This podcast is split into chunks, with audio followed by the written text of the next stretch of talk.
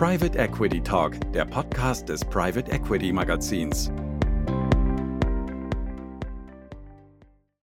Herzlich willkommen, liebe Zuhörerinnen und Zuhörer zum Private Equity Talk. Mein Name ist Dennis Fordern. Ich bin Associate bei Pillard in Berlin in der Praxisgruppe Private Funds. Und wir schließen heute an eine Folge an, die wir früher im Jahr aufgenommen haben zum Thema ESG. Und mit wir meine ich Robert Iberius und Katharina Hammer. Vielleicht stellt euch auch kurz vor. Gern. Mein Name ist Katharina Hammer. Ich bin Associate bei Pöllert in Berlin, genauso wie Dennis in der Praxisgruppe Private Funds, genauer im Gebiet Venture Capital und beschäftige mich viel mit dem Thema ESG im Bereich Venture Capital. Ja, und mein Name ist äh, Robert Iberius. Ich bin sozusagen das Pendant äh, von Katharina für den Private Equity Fonds Bereich, ähm, auch hier in Berlin bei Pöllert seit acht Jahren und auch mit einem Fokus seit ein paar Jahren auf diesem Gebiet. Vielen Dank. Wir haben ja in der letzten Folge über die Einordnung von Finanzprodukten nach Artikel 8 SFDR gesprochen und wir knüpfen heute daran an. Heute geht es darum, wie vorvertragliche Informationen für derartige Finanzprodukte entstehen und was sie beinhalten, wie wir genau mit den Mandanten vorgehen, um die Strategien für diese Dokumente zu entwickeln. Aber vielleicht gehen wir noch einen Schritt zurück. Robert, und du könntest uns noch mal kurz erklären, was eigentlich für Pflichten folgen aus der Einordnung als Finanzprodukt nach Artikel 8 der SFDR. Ja, gerne. Grundsätzlich folgen daraus Pflichten des Fondsmanagers zu den, zum Erstellen der eben angesprochenen vorvertraglichen Informationen. Das heißt, er muss in seinem Prospekt oder auch separat erläutern, welche ökologischen und sozialen Merkmale er wie fördert und wie er das misst und äh, welche Informationsquellen er dabei ranzieht. Ja, das ist Punkt eins. Punkt zwei ist, er muss das ganz ähnlich auch auf seiner Website aufbereiten anders als das, worüber wir gleich sprechen. Die vorvertraglichen Informationen gibt es für die Website kein Template. Das ist zweitens. Und drittens, er muss es auch dann in seine laufenden Berichte integrieren. Und zwar muss er dort einfach wirklich wieder darstellen, welche Ziele oder welche ökologischen und sozialen Merkmale er fördern wollte und letztlich, wie es geklappt hat. Okay, und ähm, dann können wir, glaube ich, auch direkt in die konkrete Frage hineingehen. Also die Frage, wie erstelle ich nun diese vorvertraglichen Informationen? Und Katharina, wenn du mit Mandanten sprichst, was sollte, sollten Mandanten vorbereitet haben, die mit dir über den Entwurf von vorvertraglichen ähm, Informationen nach Artikel 8 SFDR sprechen möchten? Die Mandanten sollten sich ähm, vorab schon Gedanken gemacht haben, welche Merkmale in ihrer Investorenpräsentation, in ihrem Pitch-Deck, auf ihrer Website enthalten sind, die ähm, ESG-Bezug haben. Das heißt, welche ökologischen und sozialen Merkmale wurden nach außen getragen von Seiten des Fondsmanagers in Bezug auf den Fonds, von dem wir sprechen. Ja, wenn ich da genau da ergänzend ist es halt wirklich eben immer wichtig, dass man sich möglichst konkret überlegt, welche ökologischen und sozialen Charakteristiken, Merkmale der Fonds haben soll. Was will man füttern? Äh, schlechtes, allgemeines, blumiges ähm, Wunschdenken, ja, wir wollen die Welt besser machen, ist halt kein guter Ansatz, weil der halt nicht geeignet ist, dann dafür irgendwelche KPIs aufzustellen, an denen, anhand deren, denen man messen kann, ob das Ziel erfüllt wurde. Gut ist, wenn man sagt, wir wollen von allen unseren Portfoliogesellschaften den CO2-Fußabdruck erheben. Oder wir wollen, dass bei allen Portfoliogesellschaften Parität auf Board-Level äh, bei den Geschlechtern besteht. Das kann man gut messen, das ist schön konkret und ähm, das kann man dann auch überall gut darstellen. Damit haben wir jetzt auch die zwei Seiten des sogenannten ähm, Promoting in Artikel 8 ganz gut gezeigt, weil es eben die Fördern-Seite des Wortes Promote gibt und die Bewerben-Seite, was im Englischen in einem Wort zusammenfällt, aber wir ähm, nicht besser zu übersetzen wissen als bewerben oder und oder fördern. In Ordnung, okay. Also ich habe äh, verstanden, dass es, ähm, es gibt die ökologischen und sozialen Merkmale, die muss ich mir als Fonds im Vorfeld einmal überlegen. Das heißt, was ist eigentlich, was sind die Punkte ähm, mit Nachhaltigkeitsbezug, die ich bewerben möchte? Beispiele hattest du genannt, Robert, den CO2-Fußabdruck oder zum Beispiel paritätische Bezahlung bzw. Besetzung von Führungspositionen. Und dann gibt es noch die KPIs, Indikatoren, die gerade auch schon erwähnt wurden. Dazu könntet ihr vielleicht noch mal kurz ausführen und vielleicht auch sogar ein Beispiel bringen, was das für Bestandteile der vorvertraglichen Informationen sind. Erstmal vorab diese Nachhaltigkeitsindikatoren oder auch KPIs, auf Englisch Sustainability Indicators, die wir für jedes ökologische und soziale Merkmal, das beworben wurde, ähm, brauchen sind genauso wie die ökologischen und sozialen Merkmale frei wählbar von Seiten des Fondsmanagers. Das heißt, hier besteht Freiheit auch zu gestalten und vor allen Dingen auch auf die ähm, Anforderungen ähm, der Anlegergruppe einzugehen. Habt ihr vielleicht noch ein, ein Beispiel aus der Praxis, wie diese Merkmal und äh, Indikatoren, wie dieses Paar ausgestaltet wird?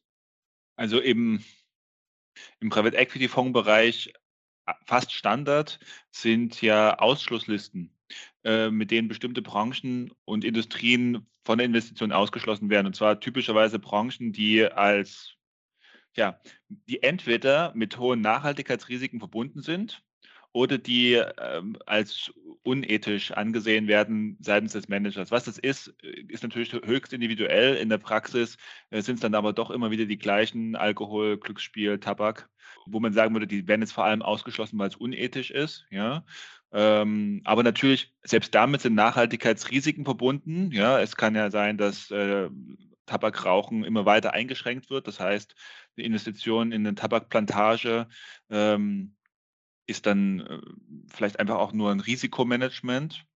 So, und, ähm, und ganz und ähnlich eben bei Öl und äh, Erdgasförderung äh, oder Atomkraft, auch da ähm, sind das halt Merkmale, die kann man entweder sehen als reines Risikomanagement oder eben als ökologisches Merkmal, weil man CO2-intensive Industrien nicht finanzieren will, wobei das natürlich wieder nicht stimmt für Atomkraft, die ja nur gerade nicht CO2-intensiv ist, ja. Aber was ich meine die Kernaussage ist, soll vor allem die sein, Ausschlusslisten sind äh, gang und gäbe und die sind halt auch dann gleich, gleichzeitig ein KPI. Das heißt, du brauchst einfach nur zu gucken, ob du deine Investments so gemacht hast, dass nicht gegen die Ausschlussliste verstoßen wurde. Also am besten sind wirklich so harte KPIs, die Ja und Nein sind. Also am besten, weil am einfachsten zu handhaben. Das heißt, am Ende würde man diese Nachhaltigkeitsindikatoren auch häufig als Prozentsatz wiederfinden, als Anteil an den Gesamtinvestitionen, die getätigt wurden. Ja, was auch noch relativ häufig ist oder häufig oder zumindest verbreitet, ist so ein Best-in-Class-Ansatz, dass die, dass die Vorgabe ist, wir dürfen nur in die besten, was weiß ich, 50 Prozent äh, einer Branche oder einer Industrie investieren besten 50 Prozent gemessen nach irgendeinem Standard, ja, also einem halbwegs anerkannten ESG-Standard äh, in der Industrie vielleicht. Da gibt es aber leider immer noch so massenhaft, ja. Und dass man dann einfach sagt, ähm, wir investieren nur in Unternehmen, die mindestens so und so äh, geratet sind, ja, best in class und ja, das ist natürlich dann relativ und mangels einheitlichem Standard für alle Industrien und die ganze Welt ähm, auch noch schwer zu vergleichen, aber wie Katharina gesagt hat, es ist einfach, ähm, man ist frei in der Wahl seiner KPIs zurzeit. Die ganze, die ganze Darstellung ist, ähm, da kann man meines Erachtens, sollte man jetzt nicht verkrampfen, äh, wie wir es vielleicht am Anfang der Beratung vor anderthalb Jahren auch noch manchmal gemacht haben. Es ist einfach noch, man ist sehr frei in der Herangehensweise. Man muss bestimmte Punkte erfüllen, deswegen gibt es die Templates, die muss man alle abarbeiten, aber was genau dann da drin steht, das ist sehr unterschiedlich. Lass uns vielleicht über die Templates äh, gleich nochmal kurz sprechen. Ähm, ich fand aber den einen Punkt total wichtig, äh, Robert, den du aufgebracht hast äh, und auch von dir schon erwähnt, Katharina, dass eben diese Indikatoren praktikabel sein müssen. Denn nur noch mal sozusagen zum allgemeineren Bild, die Indikatoren, das sind ja die Informationen, die ich dann später in der von mir festgelegten Form bei meinen Portfoliogesellschaften oder bei den Zielfonds abrufen muss. Und diese Daten und Informationen gebe ich dann in Bezug auf die verschiedenen Merkmale auch weiter in den Reportings an meine Investoren. Deshalb haben wir die Erfahrung gemacht in den letzten Monaten, dass es sehr wichtig ist, dass die Management-Teams von Anfang an bei der Festlegung ihrer Merkmale und Indikatoren auch bedenken, was für ein Prozess steht dahinter und ist der eigentlich äh, von den Portfoliogesellschaften und von den Fonds gut umsetzbar. Jetzt könnte vielleicht für einen Fondsmanager die Frage aufkommen, was passiert, wenn ich diese Ziele, die ich mir da selbst gesetzt habe, nicht erreiche? Welche Konsequenzen hat das? Es hat die reine Konsequenz, dass man hierüber aufklären muss, seine Investoren, dass man äh, offenlegen muss, zunächst, was für Ziele man sich setzt und dann ähm, zu welchem Grad man sie erreichen konnte. Das ist die einzige Konsequenz. Das heißt, es gibt keinen Zwang, anhand der festgelegten Merkmale zu investieren, allerdings ähm, eben die Pflicht, das am Ende offen zu legen. Katharina Robert hat außerdem gerade noch die Templates angesprochen. Vielleicht könntest du noch mal kurz etwas dazu sagen, weil sich natürlich viele Teams die Frage stellen werden, wie kann ich das mit meiner Corporate Identity anpassen? Wird das Teil der Vertragsdokumentation? Also wie frei bin ich in der Gestaltung dieser Dokumente? Wenn man sich Gedanken über Corporate Identity macht, ist man leider, muss man sagen, nicht so frei in der Gestaltung. Ähm, die Templates ähm, geben konkrete Überschriften vor, ähm, sogar konkrete Bildchen, ähm, Symbole, die eingefügt sind. Allerdings, ähm, was verändert werden kann, ist die Schriftart, die Schriftfarbe, auch zum Teil die Schriftgröße, allerdings eben nur in einem Rahmen, damit alles noch gut lesbar ist. Aber ansonsten ist man an die Templates gebunden. Das heißt, man wird ähm, auf dem ganzen Markt auch die gleichen Bildchen wiederfinden. Das macht es aber auch erstmal vielleicht auch einfacher für manche Manager. Es ist also so, wer sich jetzt überlegt, ich habe Aussagen äh, zu ökologischen und sozialen Merkmalen in meinen Fondsunterlagen drinnen. Die sollen auch drinnen bleiben. Jetzt muss ich berichten, wie mache ich das? Da gilt für alle, es ist das Template zu benutzen, das äh, in den RTS enthalten ist im Anhang 2. Die gelten zwar erst ab nächstes Jahr, Januar, die RTS, aber faktisch hält sich der ganze Markt schon jetzt dran. Die BaFin hat auch gesagt, dass es Sinn ergibt, sich jetzt schon an dem zu orientieren, was mit Sicherheit im Januar kommt. So, und dann gibt's, ähm, muss also das Template ausgefüllt werden. Zusätzlich zum Template sind noch Angaben äh, zu machen, die im Template nicht abgebildet sind, und zwar gemäß Artikel 6 SFDR, nämlich zum Umgang mit Nachhaltigkeitsrisiken. Das heißt, der typische Aufbau ist auch immer gleich. Man hat irgendwo einen Abschnitt im PPM oder im Information Memorandum zum Umgang mit äh, Nachhaltigkeitsrisiken, ja, und verweist dann auf den, äh, auf das Template und ja, wie das Template befüllt wird, ähm, ja, Schritt für Schritt. Die Überschriften äh, sind versehen mit Anmerkungen.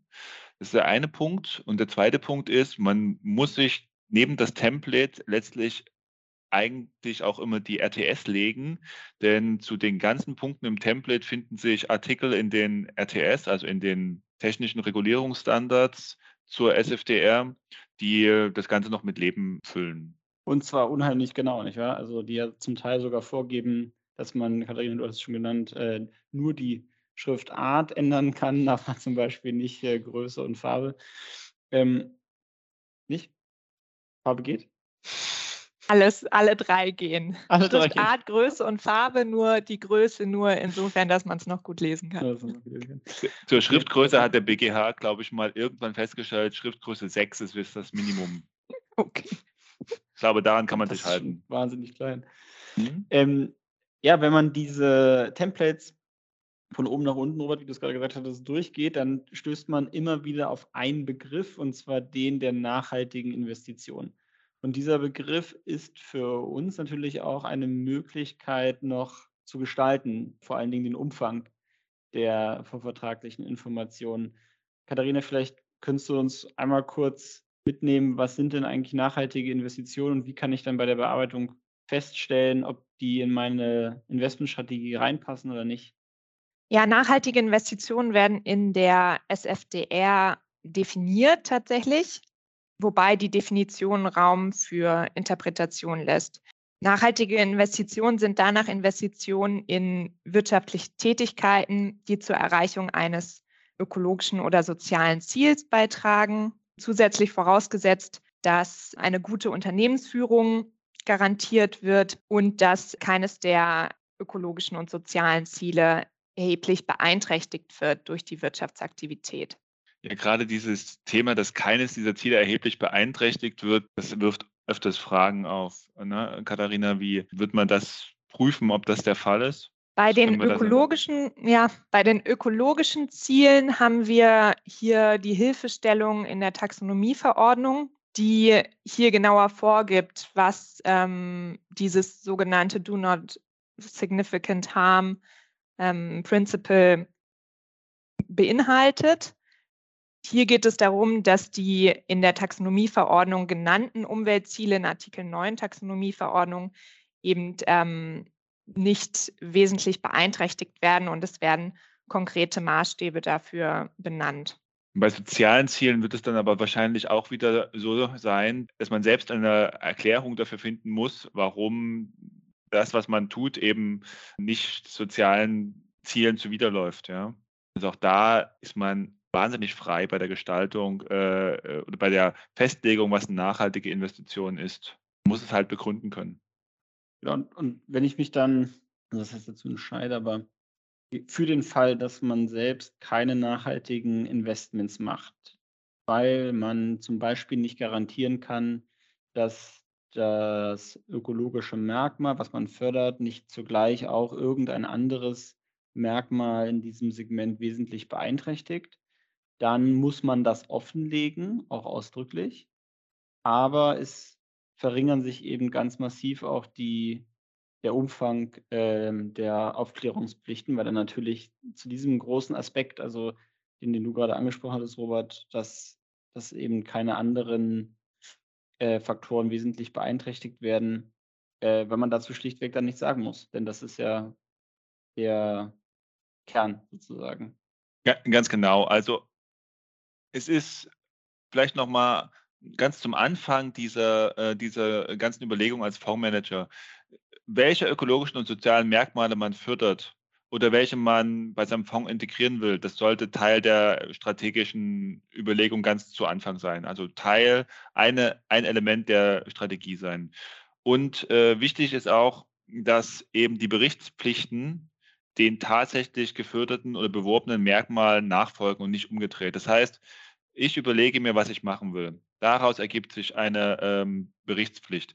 Und äh, wenn ich äh, eben sage, mir ist nur wichtig, dass die alle ihre, ähm, ähm was weiß ich, äh, ihre, ihren äh, CO2-Fußabdruck messen, dann ist es erstmal okay, ja. Und dann befüllen sich diese Templates aber auch ziemlich schnell, weil ich dann eben sagen kann, ja, wir haben keine nachhaltigen Investitionen, ja.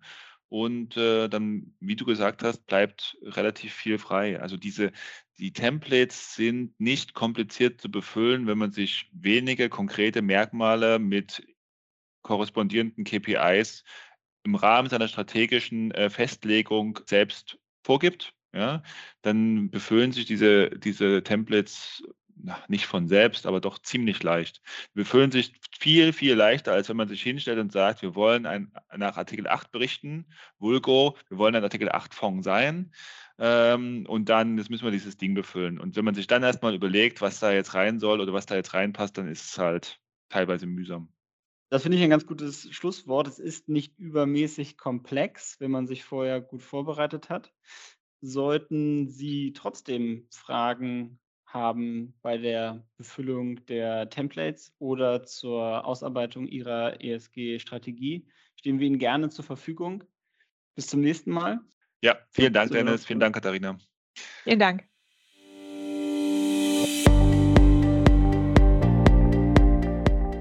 Danke fürs Zuhören. In unserem Online-Magazin unter www.pe-magazin.de halten wir Sie zu den aktuellen Themen der Private Equity Branche auf dem Laufenden. Schauen Sie gern einmal rein oder folgen Sie uns auf LinkedIn. Alle Podcasts-Folgen gibt es im Magazin und als Abo unter Private Equity Talk überall dort, wo es Podcasts gibt.